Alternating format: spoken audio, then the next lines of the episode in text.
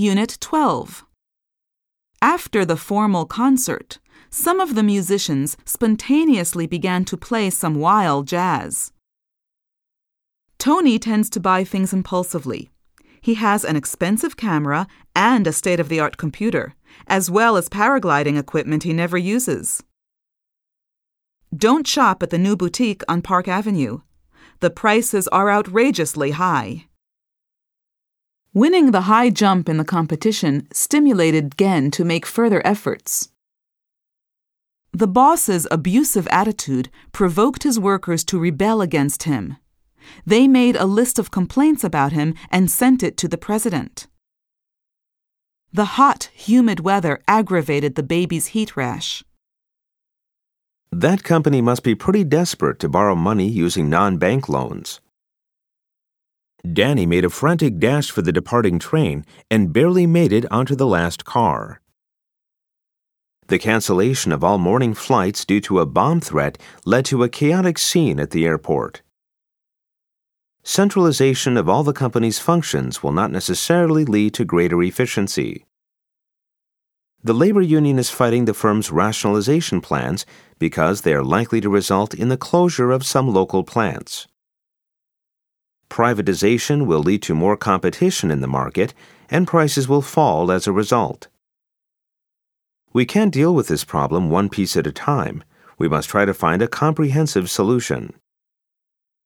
Although a few of the paintings are excellent, my overall impression of Jake Donaldson's new exhibit is that he has run out of new ideas. The university I attended used to be very elitist, but now it is trying to be as inclusive as possible in its admissions policy. Whenever I need company, I call up Danny. He is such an affable person that I can always talk to him. Both humans and monkeys are gregarious and have difficulty living alone for long periods of time. Good salespeople are usually extroverts by nature. Tokyo has become quite a heterogeneous city. For example, one out of ten residents in Minato-ku is a foreign national. After our aunt passed away, we found out that she had left a collection of miscellaneous miniature objects. After the car accident, we noticed we were surrounded by a motley crowd of onlookers. You can never make a cat eat vegetables. Cats are carnivores. Bears are basically herbivores, but they sometimes eat fish or meat.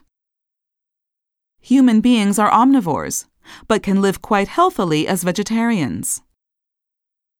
I have to work in complete silence. Music or any kind of noise distracts me. If you want to succeed, focus firmly on your goal and don't let yourself be sidetracked. Mike was so absorbed in the TV game that it was impossible to divert his attention. Mr. Wong spared no expense on the elaborate dinner for Dai Corporation executives, our best clients for the past 10 years. At the Academy Awards presentation, the actress Emily Fisher wore an ornate piece of jewelry studded with large rubies. The sumptuous new opera house proved to be an acoustic disaster.